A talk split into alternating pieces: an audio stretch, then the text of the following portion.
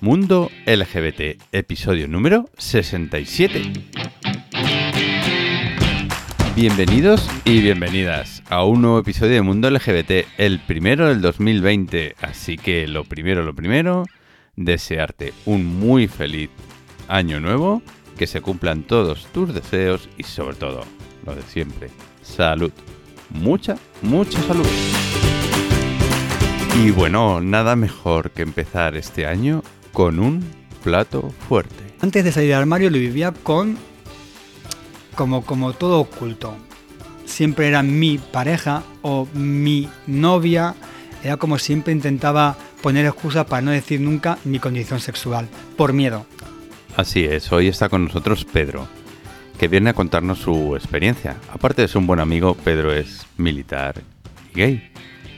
Y viene a contarnos cómo es su vida dentro del ámbito castrense, como gay, las dificultades a la hora de salir del armario, en el trabajo, y sobre todo algo que él recalca en algún momento de la conversación, que sirva de ejemplo, que sirva de ejemplo para, en general, para todas las personas, pero sobre todo para esas personas LGBT que están trabajando, que están en el ejército y que no se atreven a dar el paso a salir del armario por miedo. Si este episodio del podcast de hoy es un granito de arena para ayudar a terminar con ese miedo, fantástico. Así que vamos, vamos a escuchar a Pedro, que merece mucho la pena. Perseverando para servir. Pedro, ¿qué significa esa frase para ti? ¿O ese eslogan? Ese lema, ¿no? Sí, es el lema de, es el lema de la Unidad Militar de Emergencias, que estoy ahora mismo destinado, y es perseverando, insistiendo para servir, es para, para servir a la sociedad, para servir a las personas. Pues Pedro, muchas gracias por estar aquí, buenas tardes. Buenas tardes Juanjo, gracias a ti por invitarme. Te estoy muy agradecido personalmente por la amistad que, que nos une y luego pues porque con tu ejemplo aquí vamos a charlar de, de ti que como militar y como persona LGBT, pues para que nos expliques y nos cuentes un poco tus, tus vivencias sobre, sobre este tema.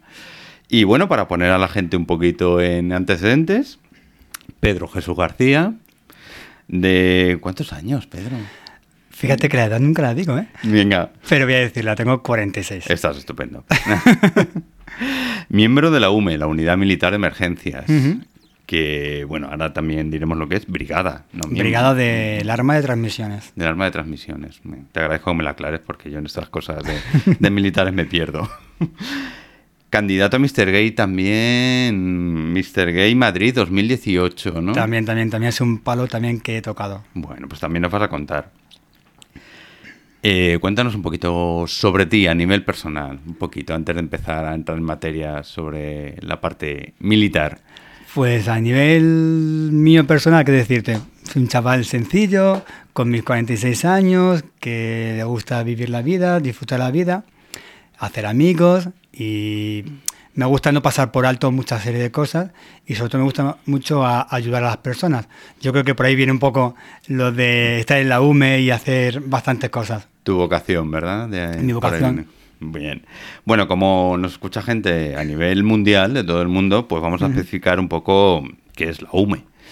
La UME, la Unidad Militar de Emergencia, se creó aquí en España en el 2005 y su organización en el 2006. Se implanta como una fuerza militar conjunta de carácter permanente dentro de las Fuerzas Armadas, con la finalidad de intervenir de forma rápida en cualquier lugar del territorio nacional español en casos de catástrofe, grave riesgo, calamidad u otras necesidades públicas, junto con otras instituciones del Estado y las administraciones públicas, como se establece en la Ley Orgánica de Defensa Nacional. Es decir, ¿la UME ayudáis a, a la población? a los- La UME ayudamos a la población. De hecho, nuestro, nuestro himno es para servir a la sociedad. Entonces, como bien has dicho, la UME fue creada en Consejo de Ministros en el 2005, el 7 de octubre, y hasta mayo de 2006 no empezaron a ir los primeros, las primeras personas a la UME.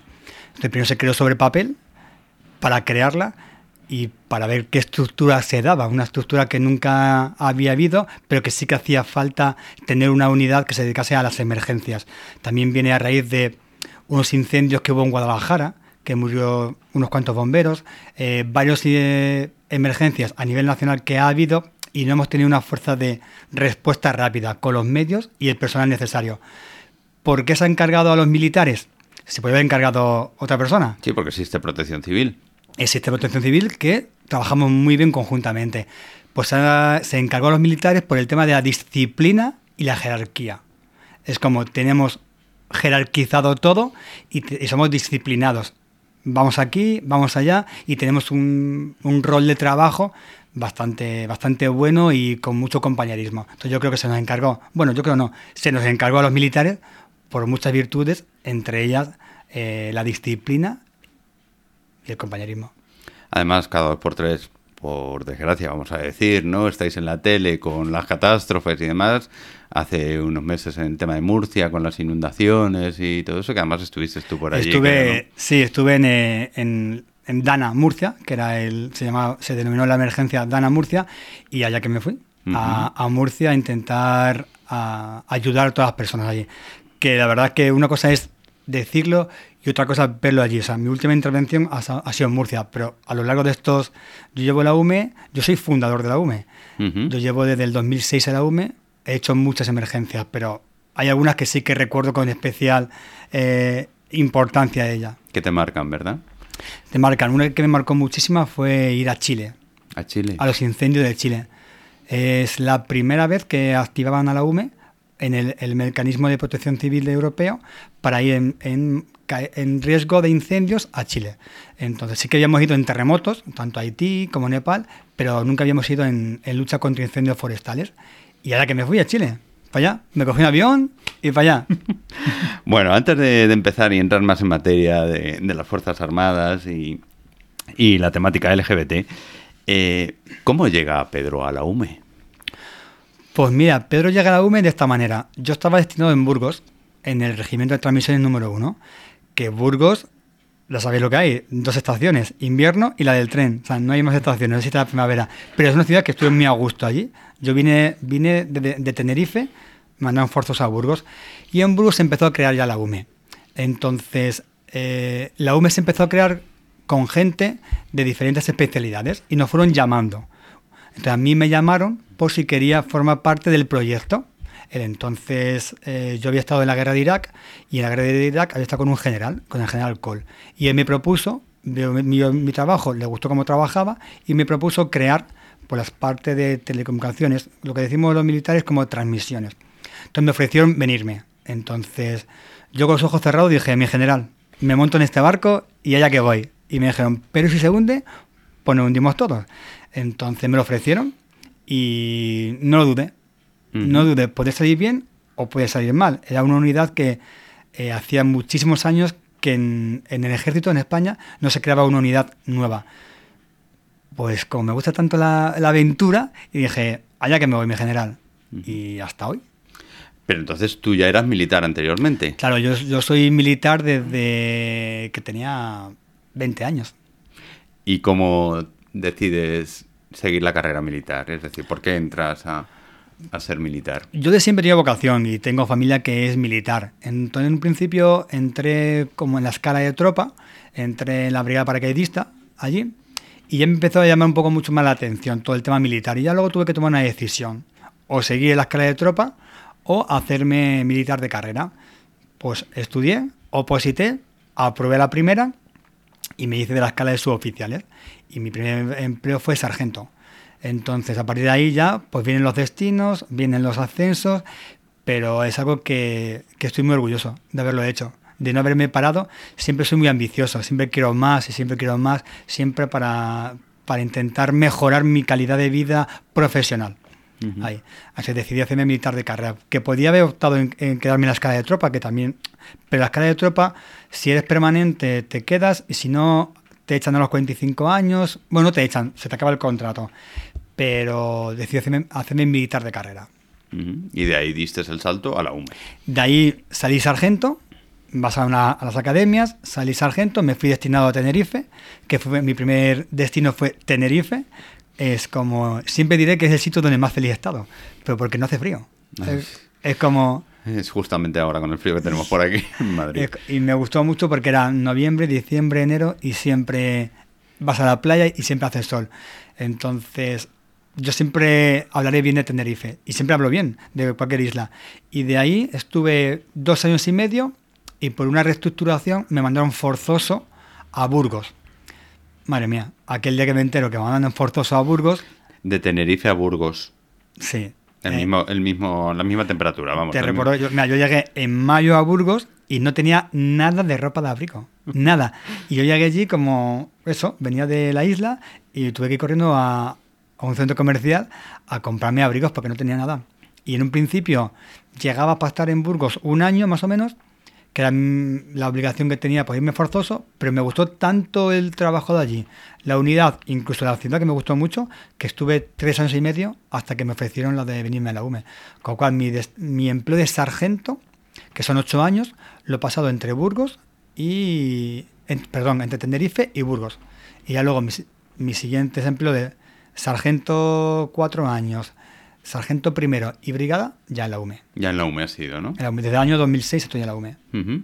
Que es por promoción interna, supongo. No, son los primeros nos iban destinando por Ajá. boletín, salíamos como destinado por un artículo Sí. y ya la idea de la UME es por, por mm, Cursos, vacantes, por vacan- vacantes. ah, vale. O sea, no sé, vacantes con un empleo y la pides. Pero primero íbamos como tú, allá.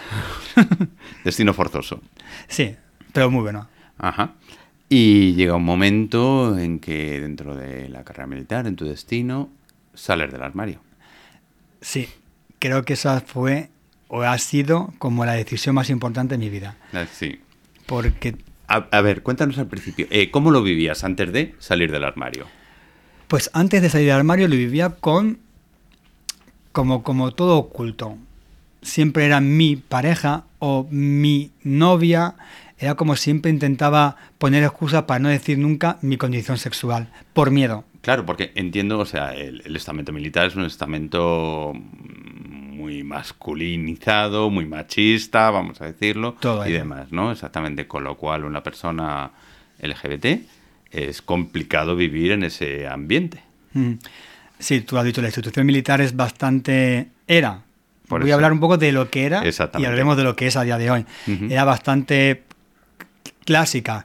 A la mujer le costó muchísimo adaptarse a las Fuerzas Armadas y las Fuerzas Armadas adaptarse a la mujer. Pero aquí está. Hoy en día Claro. la las mujeres en las Fuerzas Armadas mucho mejores que muchos hombres. Entonces me costaba por eso. ¿Por el qué dirán? Porque los vestuarios se tienen que cambiar con otros, porque siempre ha sido el maricón, el tal. Nunca está bien visto. Siempre eh, se ha visto el ejército como un sitio para hombres. Entonces me daba miedo salir. Me daba mucho miedo. Miedo porque por el qué dirán, miedo porque me hicieran daño, miedo sobre todo por, por señalarme ahí. Entonces, he vivido así muchísimos años. Siempre verdad que tal vez se lo imaginaban. Algunos, algunos ya que me conocen y después me han dicho, Pedro, yo lo sabía, yo lo sabía. Y yo digo, ¿cómo vas a saberlo si no...? Y dice, sí, porque a las cenas nunca venías con pareja, con una chica. Eh, nunca hablabas de tu mujer, nunca hablabas de tal. Entonces dice, este o es soltero de oro o es gay. Entonces dije, bueno, pues soy gay. Y soltero de oro. Y ¿eh? soltero de oro, bueno. sí. Entonces ya luego fue cuando decidí salir del armario. Pero eso, mm, a ver, supongo que es una decisión pensada, meditada durante un tiempo.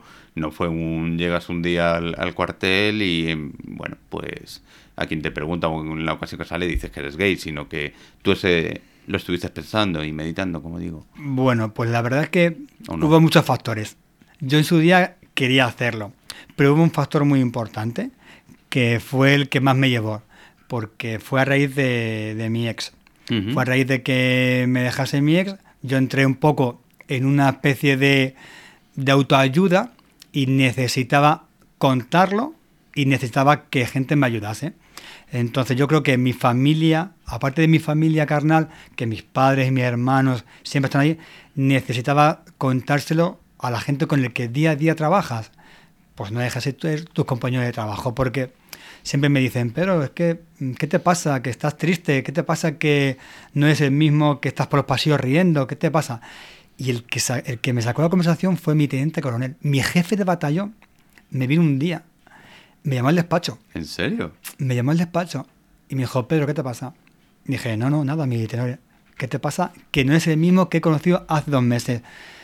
Y fue cuando rompí a llorar en su despacho. Fíjate, en el despacho de un teniente coronel que es un jefe de batallón, que no, que no, tiene, no pasa nada, pero que, bueno, un poco ahí como diciendo, joder, en mi, mando, mi jefe, llorando ahí. Y se lo conté.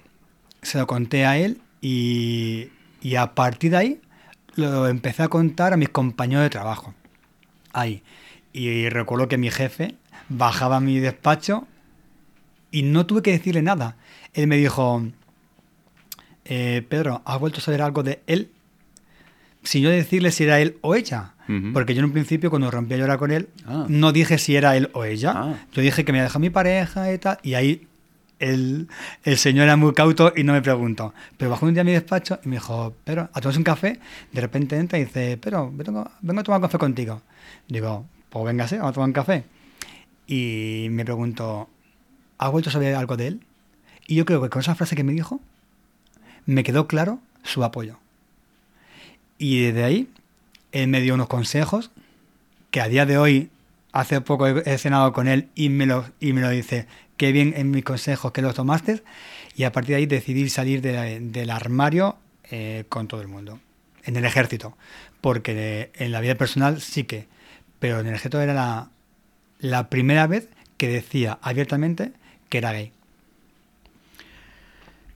Pedro, ¿el uniforme cambia a las personas? ¿El uniforme cambia a las personas? Buena pregunta. Eh, yo creo que el uniforme no cambia a las personas. Yo creo que las personas ya vienen cambiadas de casa. Yo creo que el uniforme, yo así lo hago ver, el uniforme es algo que nos dan para trabajar. A las 3 cuelgo mi uniforme y soy Pedro, y a las 8 me pongo mi uniforme y soy el Brigada García. Pero el uniforme, aparte de vestirlo con orgullo, yo creo que el uniforme te digo en términos generales. Sí. Obviamente yo creo que sí que hay algunos que se hacen guardias civiles, se hacen policías, se hacen eh, militares y se creen con más autoridad. Yo creo, por decir que la mayoría no le cambia. Una cierta minoría tal vez sí, pero no lo voy a nombrar porque son eso, una minoría. Te lo preguntaba porque, bueno, la anécdota que has contado, esa experiencia que viviste con tu, con tu superior, eh, yo, vista desde fuera, evidentemente, desde que no conozco el estamento militar, nada más que cuando tuve la oportunidad de visitarte en tu trabajo en aquella ocasión, que me encantó, y demás. Pues esa experiencia que me has contado me, me ha llegado muy profundo porque ahí estaba mm, la persona como tal, o sea, no estaba el jefe, sino ahí estaba la, la persona, esa persona que está debajo del uniforme. Claro, tú imagínate que, que a tu jefe, teniente coronel, hablo de, de la posición que manda un batallón de 600 personas. Yo era uno más. Eh, los dos vestidos de uniforme. eh, decirle abiertamente que sí, soy gay, tengo que tener mucha confianza en esa persona o al revés, la persona me dio mucha confianza a yo decírselo. Entonces, eh, siempre le recordaré. Eh, De hecho, si- siempre le agradezco que, que haya bajado con- a decirme, ¿sabes algo de él? O sea, él lo quiso dar tanta normalidad que a mí me tranquilizó, porque es verdad que yo tenía mucho miedo, Mm. mucho miedo. Y a partir de ahí entonces ya decides mostrarte tal y como eres, ¿no? A partir de ahí de entonces vienen muchas cosas. Decido mostrarme tal y como soy, porque mm, si quiero que se me valore en el trabajo, que sea por lo que hago, no por quién me acuesto. Pero hay gente que nos juzga por quién nos acostamos muchas veces. Cierto. Entonces yo hasta hoy sigo demostrando lo que yo valgo en el trabajo. Si valgo, que me feliciten o que me sancionen o que me riñan. Pero que les dé lo mismo con quien me acuesto. Entonces, al principio no me fue nada fácil. Nada fácil. Es verdad que tengo amigos que me lo han hecho muy fácil. Tengo un amigo que se llama Pepe, que ha estado siempre a mi lado y siempre es el que me ha defendido. Tengo incluso mis soldados, son los que también me han, me han apoyado muchísimo ahí. Y, y muchos mandos más y compañeros míos de, de trabajo. Pero el camino no ha sido fácil. Ya es fácil porque ya me, me he hecho fuerte. Pero decir que eras gay eh, no ha sido nada fácil, Juanjo. Estamos hablando hace cuántos años. Pues esto en el 2016, Ujú. en septiembre. ¿Te arrepientes? No. ¿Te has arrepentido en alguna ocasión No. de haberlo dicho? No, yo creo que debería de haberlo dicho antes. De eso sí te arrepientes, de no haberlo dicho antes. De no haberlo dicho antes. Pero claro, tampoco era la situación. O tampoco era como surgió. Fue y está ahí. Que a lo mejor antes hubiese tenido otro jefe que lo hubiera hecho diferente, ¿sabes? Pero este es como, no sé, surgió ahí, no me arrepiento, sí, me arrepiento de algo de no haberlo hecho un poco antes, pero para tratar más de normalizar todo esto. Eh, pero estoy muy contento. ¿Algún problema gordo que hayas tenido por ello? ¿O en general han sido problemas que, bueno, pues evidentemente se han podido ir solucionando? Pues he tenido problemas gordos. Ah. He tenido problemas gordos. Eh, un problema gordo, eh, em, a los militares se nos hace un informe personal de cada año y ese año mi informe fue el peor de toda mi unidad. El mando se, eh, ocultaba en una serie de, números, en una serie de líneas que decían que yo no había rendido en una serie de cosas ahí. Entonces me, hicieron el IPEC, que se llama el, informe personal de calificación, más bajo de toda mi unidad. Yo recurrí a ese IPEC. ¿Eso qué consecuencias puede tener? Eso, pues para mi vida laboral, pues em, profesional, más tarde en ascender, pues que mm, vean que no soy un tío más o menos en la media, pues que soy un poco vago, que tengo absentismo laboral, cosas que no, que no es verdad. ¿Y crees lo achacas al hecho de salir del armario? Lo achaco porque incluso me invitaron a pedir destino. ¿Qué me dices? Sí, sí, y me hicieron moving en el trabajo. Dos personas, no hablo de las Fuerzas Armadas. No de la institución como tal, exactamente. Hablo de dos personas, que trabajaban. Dos personas que trabajan conmigo, que, eran superiores míos y que me tuvieron seis meses puteado. ¿Y quién, quién me ayudó? Mi jefe de batallón. El que está, el superior, el que, me, el que, con el que yo en el armario. ¿eh? Él fue el que yo recurrí el informe personal, no había por dónde coger esa nota mía mala. Eh, les obligó a... No les obligó a subírmelo, pero sí que a reconsiderarlo. Yo incluso les dije a ellos que iba a poner manos de un abogado todo lo que me estaban haciendo. Incluso pedí conducto reglamentario para hablar con el teniente coronel, me lo denegaron, aludiendo que, que se había olvidado. A los cuatro meses me llama de nuevo el jefe de mi compañía diciéndome que, que si ya había pensado de irme destinado porque también yo ahora mando, yo soy el jefe de un centro de comunicaciones y responsable técnico de un centro de operaciones. Entonces querían quitarme de mi puesto para mm, llevarme a dar clases. Así, de repente. Yo casi ascendiendo a brigada ya, con un puesto importante, con una vacante que es mi puesto de jefe del centro de comunicaciones, pues me querían, me querían quitar de ahí. Me querían quitar a toda, costa de ahí.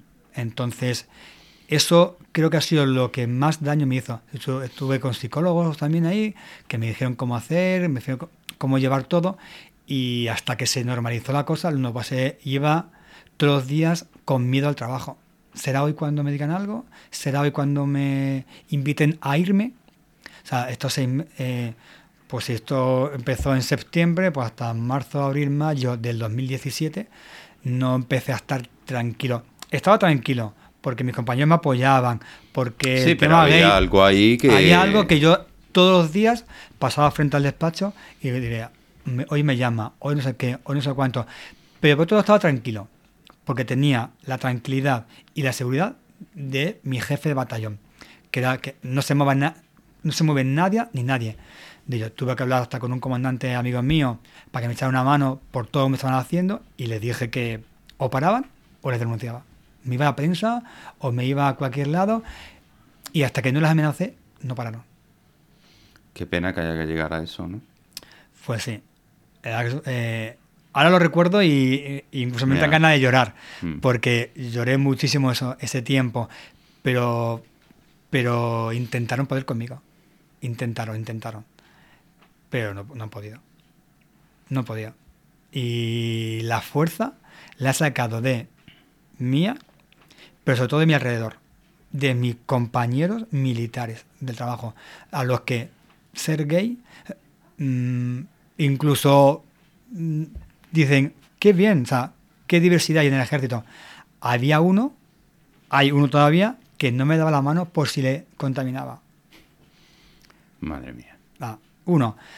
Recuerdo la situación que éramos cuatro personas, se puso a dar la mano a todos y cuando llegó a mí, se dio la vuelta. Y, y luego dijo, sí, no es por si me pega algo.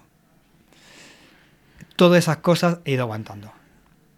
A que el camino fácil no ha sido. Hasta llegar a donde estoy ahora mismo. ¿Te ha hecho más fuerte todo eso?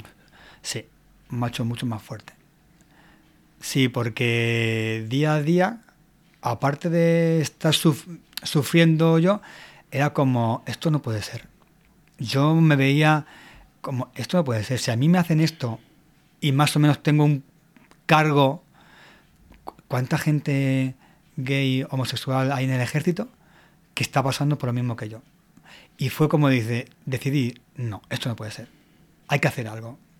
Primero voy a mirar por mí y voy a salir de aquí, pero yo tengo que hacer algo para que esto no pase a nadie más. O sea, nadie más tiene que pasar por lo que yo he pasado. Entonces me ha hecho mucho más fuerte. Mm, Pero mucho más fuerte. Mucho más. Te agradezco mucho este testimonio que estás contándonos, porque uno de los objetivos del podcast es eso, que, aquí vengan personas que puedan ser referentes para otras.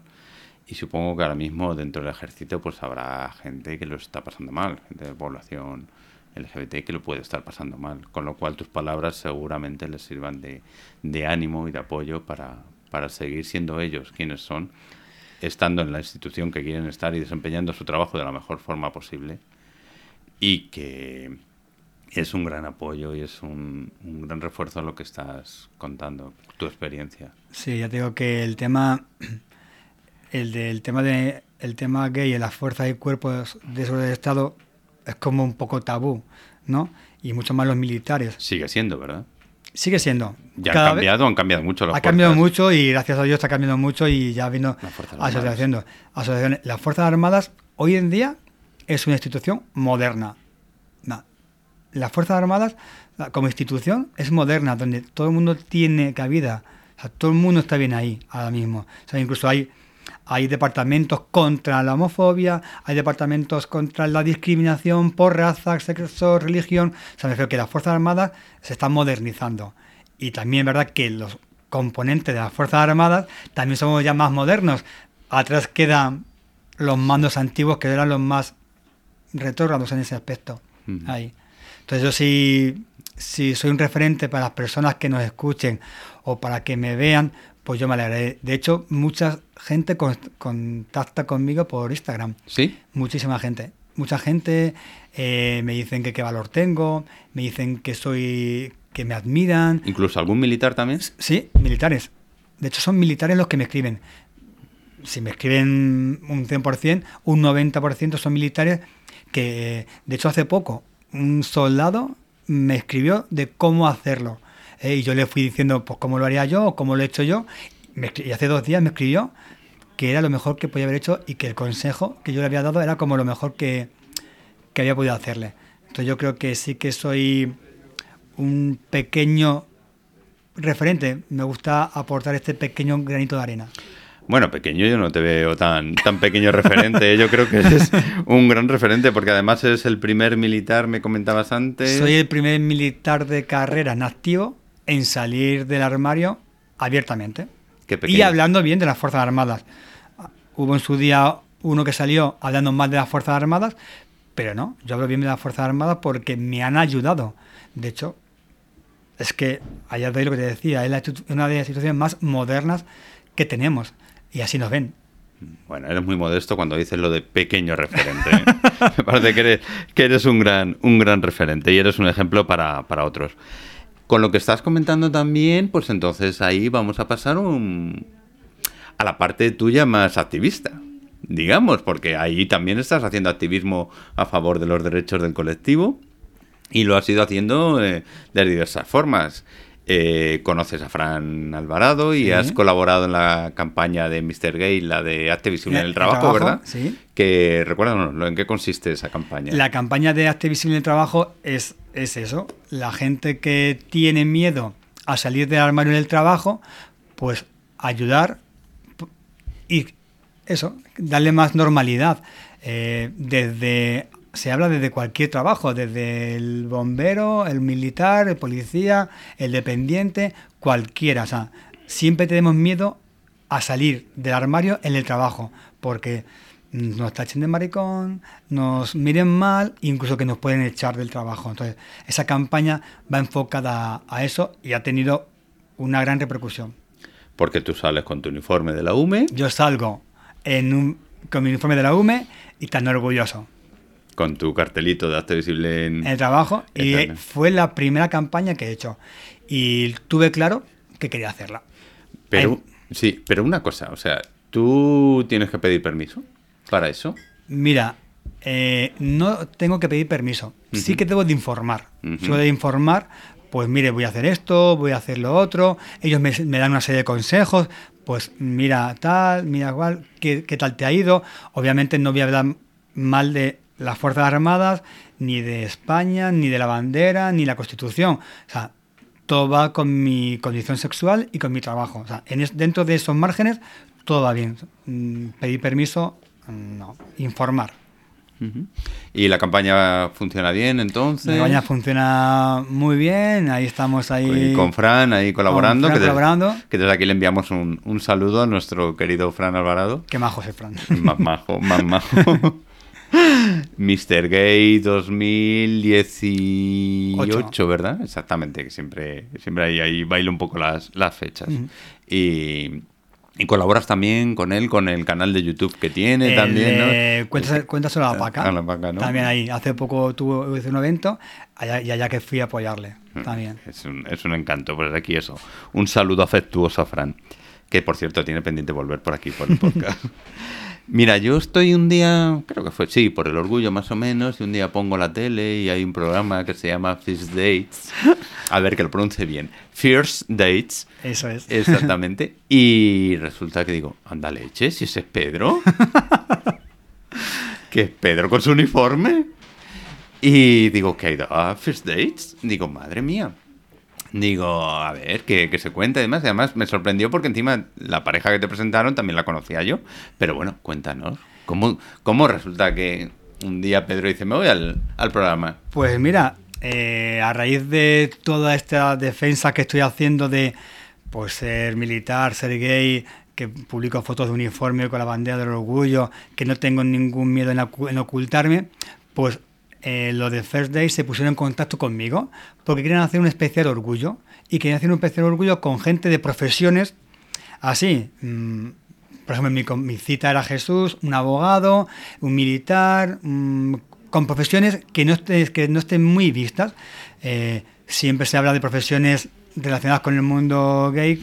Mm, no sé, no, no, quiero nombrar ninguna para que nadie se sienta un poco ahí, pero no lo normal, militar, bombero, eh, abogado. Sí, no lo habitual. Está se puso en contacto conmigo Eloy, que es un tío encantador, y me dijo que si quería ir al programa.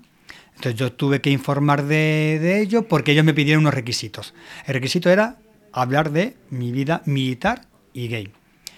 Y me fueron pidiendo más requisitos, que era pues llevar mi boina de hume, las medallas, a, eh, poner una foto mío de uniforme. Entonces yo eso eh, informé y desde el primer momento me apoyaron.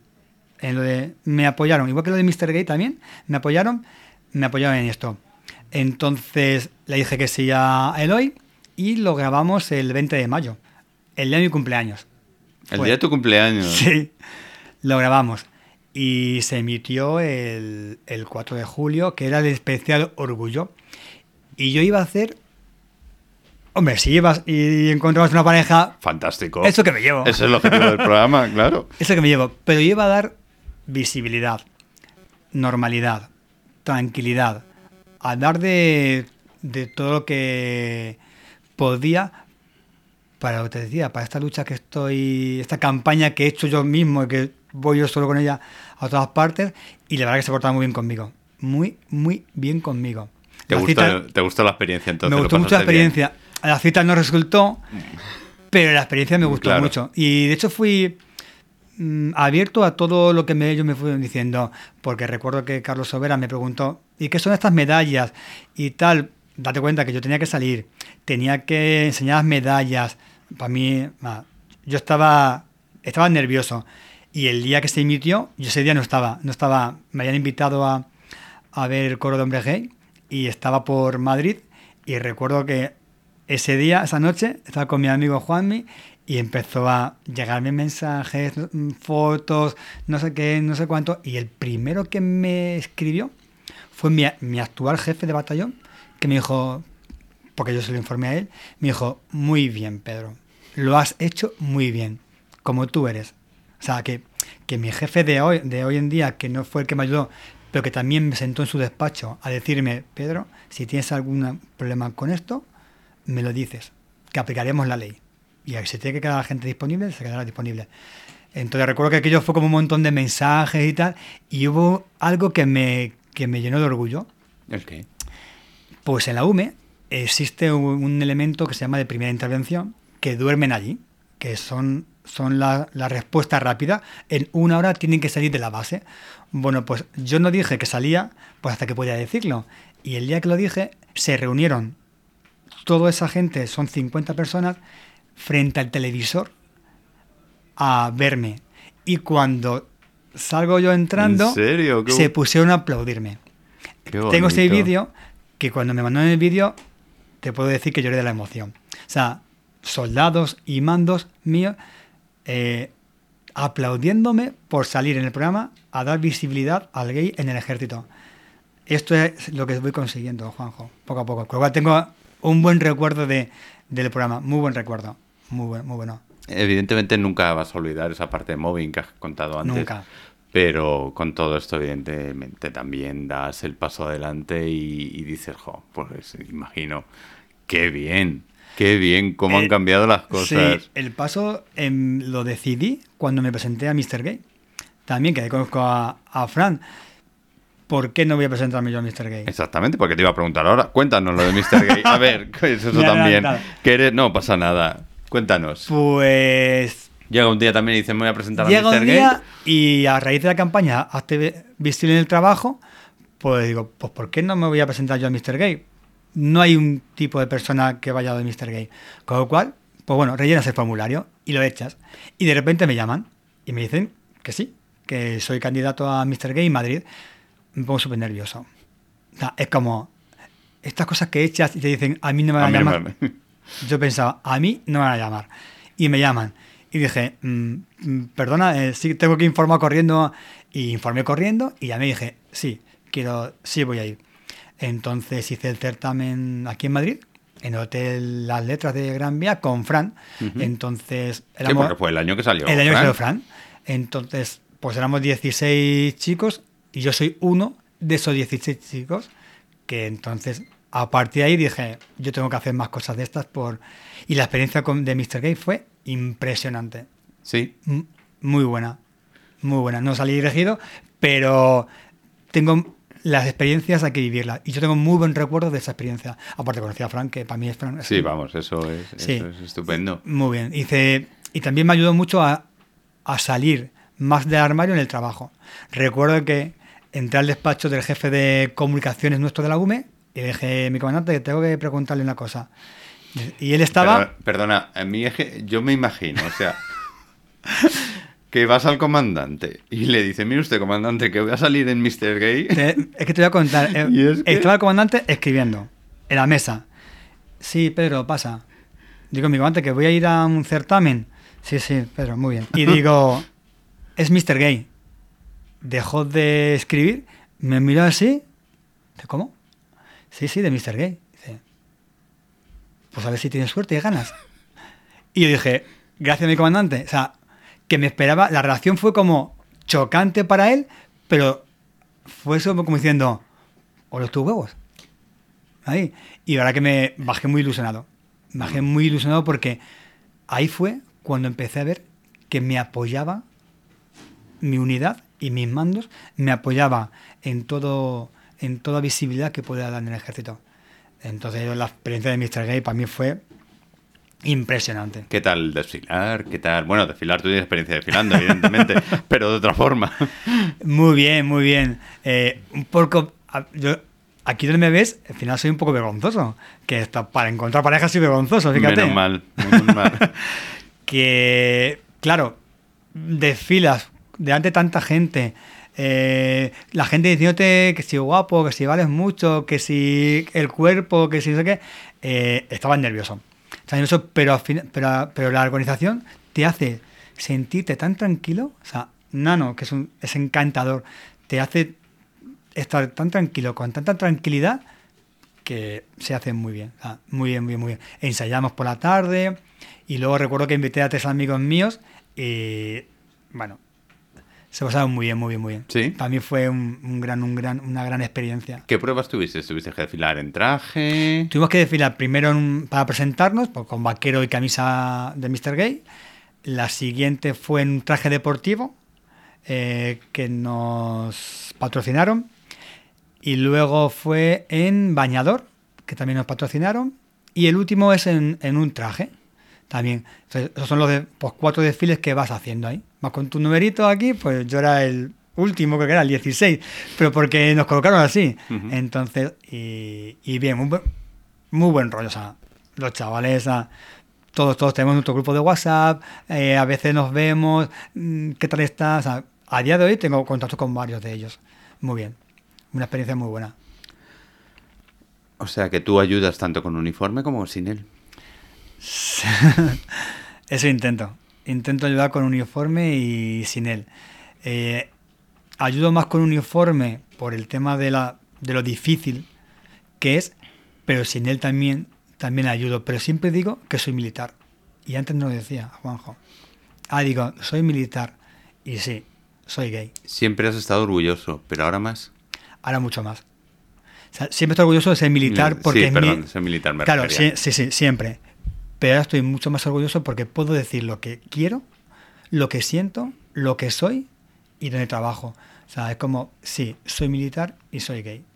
De hecho, una de mis últimas fotos de Instagram es, sí, yo he ido a una guerra y no soy menos hombre que tú. O sea, sí, soy militar y soy gay. Madre mía. ¿Qué puede aportar a la sociedad un militar LGBT?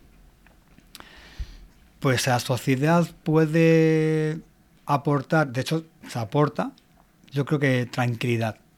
Tranquilidad a las personas que están en la situación que he estado yo, para, no, para una no discriminación, para una total normalidad, para que todos somos iguales, hombres y mujeres. Eh, mm, ¿Qué más da con que nos acostemos? Si el hecho es que yo voy a defender mi patria, voy a ir a una misión, voy a ir a una intervención de la UME siendo militar, ¿qué más da que yo me acueste con hombres? ¿O qué más da que mujeres se acuesten con mujeres? Da lo mismo. Entonces, yo voy a eh, aportar a la sociedad tranquilidad, visibilidad y respeto respeto para que al homosexual en las Fuerzas Armadas se respete. Que sé que a día de hoy mm, el respeto cuesta muchísimo, pero respeto, sobre todo respeto. ¿Qué más da tu orientación sexual cuando tienes que apagar un fuego, abrir una carretera porque está inundada de nieve o por el agua o cualquier otra tragedia que pueda ocurrir? Ahí evidentemente sois todos iguales y todos a ayudar y, y a estar dándolo todo, ¿no? Sí, date cuenta que también dentro de la jerga militar hay muchas frases hechas, ¿no? Eh, Sí.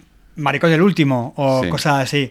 Entonces, voy intentando que ese lenguaje no se haga. De hecho, cuando a veces dicen, a ver, que, mm, que tiene menos fuerza que un marica, lo dicen delante de mí, la gente me pide perdón, Juanjo. Me piden perdón, perdona este comentario. Yo digo, sí, ese comentario está mal dicho.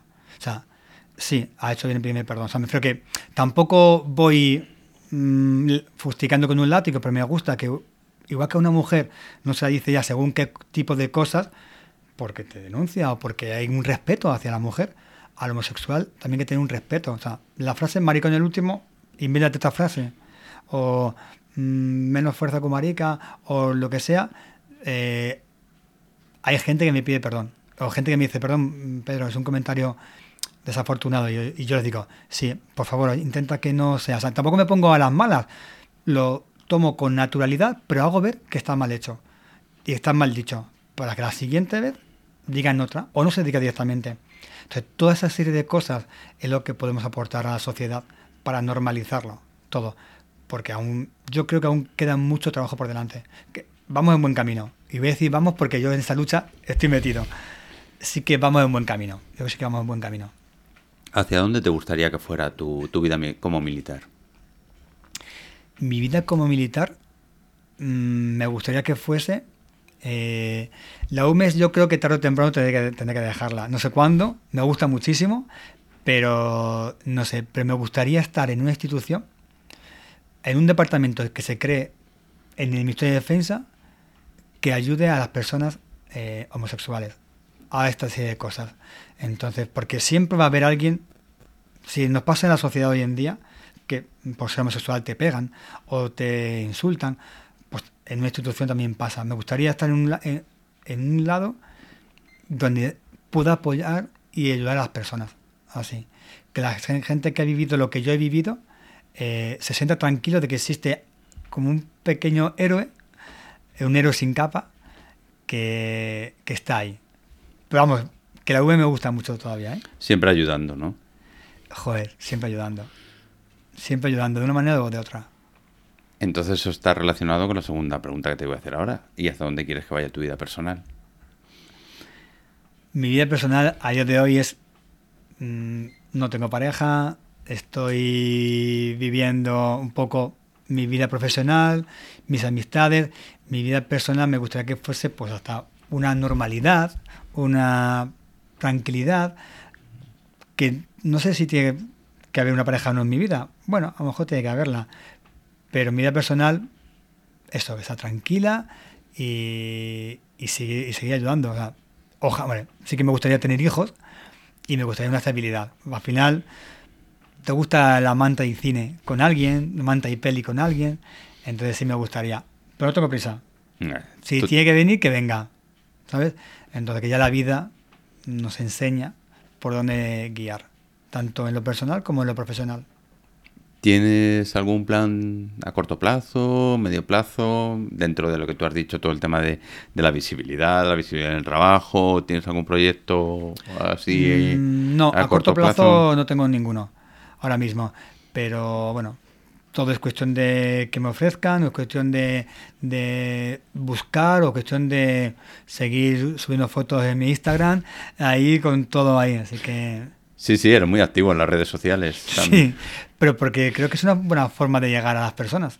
Entonces, la tuve quitada un tiempo, pero a raíz de que fui a Chile a los, a los incendios, la gente quería saber de mí. Y dije, bueno, pues aquí voy a empezar mis redes sociales de, nuevo. O sea que llevo dos años con Instagram, nada más.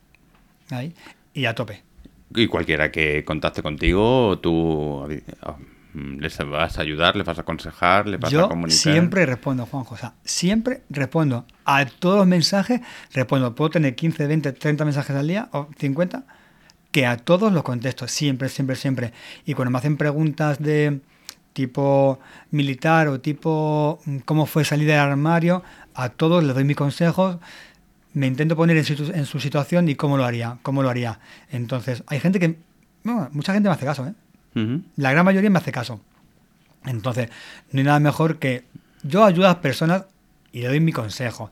Cada uno luego puede hacer lo que quiere y es verdad que yo no estoy en su, en su pellejo, pero yo contesto a todo el mundo. Sí, es un, es un, es un trabajo, pero me gusta contestar a la gente. No, pero lo haces, lo haces con gusto. Sí, sí, sí, sí. Sí, sí, sí. Me gusta tener amigos, conocidos. De ahí incluso quedo con gente a tomar un café, le cuento experiencias. Eh, no puedo quedar con tantos porque no tengo horas al día, pero sí que contesto a todo el mundo. A todo el mundo que me escribe en Instagram eh, le contesto. Incluso luego a algunos le doy mi teléfono personal y sí que tenemos más contacto dependiendo de la situación que sea. Porque a veces hay soldados que están en cuarteles que yo conozco a mandos de allí, les pongo contacto con un mando y al final pues para eso tengo que dar mi teléfono, para que tampoco soy exquisito en ese aspecto. Pues Pedro, estamos llegando al final de la entrevista. Qué pena, Juanjo. Sí. Pero bien que estoy aquí contigo. Fíjate, eh, no sé si hay algo que quieres añadir, si hay algo que se nos ha olvidado y tú quieres comentar. Mm, no, yo hemos hecho un buen, repaso, Un buen repaso. Un buen repaso. pues el sentido de esta entrevista es que vean que ejército y gay es posible, que no hay mm, que no hay por qué tener miedo, que todos somos personas, que nos acostemos con quien nos acostemos. Yo me pongo mi uniforme y a las 3 soy Pedro. Incluso por la mañana soy también Pedro, pero con un empleo que, que me he ganado. Pero que yo no tenga, yo puedo hablar de mi novio o puedo decir, he conocido a un chaval. de hecho, mi compañero de trabajo es, es hetero. Y cada vez que me ve, me besa, me abraza. Y yo le digo, a veces, se llama Sergio. Digo, Sergio, la gente que va a decir, ¿eh? la gente que va a decir. Y dice, me da mismo, tú eres mi compañero y te quiero mucho. O sea, esta mañana le he visto y me ha dado un par de besos y abrazos. Es como, eso me gusta, que en el trabajo ya se lleve todo bien. Incluso que, que yo pueda, igual que la gente dice, hoy he ido a cenar con mi esposa, pues he ido a cenar hoy con mi novio. Y eso que nos da miedo decir, que ya no nos den miedo. Entonces, ahí yo creo que, que hay mucho trabajo que hacer todavía y que se está consiguiendo. Y digo que tenemos unas Fuerzas Armadas súper modernas, muy modernas, muy tolerantes y con una visibilidad impresionante. Y si yo puedo aportar mi pequeño granito de arena, que tú dices que es mucho, pero ahí en mi humildad, un pequeño granito de arena con lo que sea, me apoyo cualquier campaña que vea, hay que puedo, hay que subir una bandera, hay que subir una foto de uniforme, allá es que estoy. O sea, para nada, no tengo nada. Pues mira, yo con cada episodio lo que suelo hacer es en Instagram subo un audiograma, que es un trocito, no llega al minuto porque no permite más eh, Instagram con una frase ahí con los subtítulos y demás. Y siempre pues elijo pues una frase de la conversación que, que mantenemos. Tú hoy me la has puesto muy difícil porque hay muchas frases que me gustaría subir. Sí, ¿y con cuánto vas a, vas a quedar? ¿O me vas a sorprender? No, te sorprenderé. Algunas ya me, han quedado por ahí, pero, pero buscaré, buscaré y escucharé, como lo tengo que volver a escuchar afortunadamente. Pues ya que la gente puede contactar contigo, ¿quieres decir las redes sociales donde te pueden encontrar? Sí, claro, por Instagram es Pedro Jesús García, eh, lo tengo abierto, con lo cual enseguida verán un chaval de la UME y con bandera LGTB soy yo. Y por Facebook también Pedro Jesús García. Ah, la foto que tengo de perfil es una de uniforme. O sea, para que veas que no me oculto. es como, no. He salido del armario en el ejército por todo lo alto. Con las cosas buenas que hay y las malas que te he contado. Pero las malas se han quedado atrás. Se han quedado atrás. Es como, vamos a ir a, por lo bueno ya. Y ya con la oportunidad que tú me has dado, Juanjo, de poder de esta, esta entrevista y llegar a las personas, eh, te estoy muy agradecido. No, yo te estoy muy agradecido a ti por, por dos motivos. Primero, pues como, como militar eh, gay, estar aquí contándonos tu, tu experiencia, tus vivencias y demás, te estoy muy agradecido. Y también te estoy muy agradecido como amigo. Como amigo, te estoy muy, muy agradecido de que hayas accedido, de estar aquí charlando contigo y poder, poder conversar antes y ahora con, con los micrófonos aquí el placer es mío, Juanjo. Ya sabes que todo lo que sea ayudar y que hayas contado conmigo para esto, yo estoy súper orgulloso. Eso cuando, cuando salga de aquí, pensaré todo lo que he dicho y es como qué buena acción haré a partir de, de ahora con tu entrevista. Y espero que esto vaya más. Y con tu amistad, sabes que somos amigos. Cuando quieras, aquí me tienes. Pues Pedro, muchas gracias. También vamos a dar las gracias a Sole, de la Forja de las Letras, que nos deja aquí este estupendo espacio para, grabar. Y es una estupenda librería aquí en Huertas, que poder visitar y comprar siempre algún libro, darse una vuelta y saludarla, porque ella, ella es un encanto. La verdad que sí. Y lo he dicho, Pedro, mi brigada. muy bien, muy bien, se dice así, muy bien. Sí, vamos. lo dicho, muchas gracias de verdad, Pedro. Gracias a ti, Juanjo. Y ya sabes, cuando quieras, estos micrófonos están abiertos y aquí estaremos charlando otra vez. Pues te espero a tu siguiente invitación. Muchas gracias, Pedro. Chao. chao. Espero que, que, hayáis disfrutado mucho con la conversa de Pedro. La verdad es que fue, fue fantástico charlar con él. Y bueno, bastante, bastante emocionante. Y no me quiero enrollar mucho porque esto al final va a durar más de lo que deseo.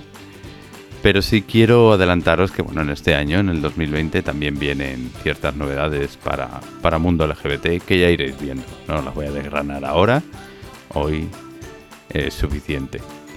Así que solo me queda recordaros que podéis encontrarnos en nuestra página web www.mundo.lgbt, en nuestras redes sociales como LGBT Mundo LGBT, todo junto. Y por supuesto, hacernos llegar las propuestas. Si queréis estar aquí, ya sabéis que sois bienvenidos y bienvenidas y nos contáis vuestro proyecto, lo que estáis haciendo, lo que queráis. Ya sabéis, poneros en contacto con nosotros en el correo electrónico hola o yendo a la página web en la pestaña de contacto. Y hemos cambiado de año, hemos cambiado de década, pero no cambio la forma de terminar los episodios con la frase de Harvey Milk. Sin esperanza, las minorías se rinden. Hasta el próximo episodio.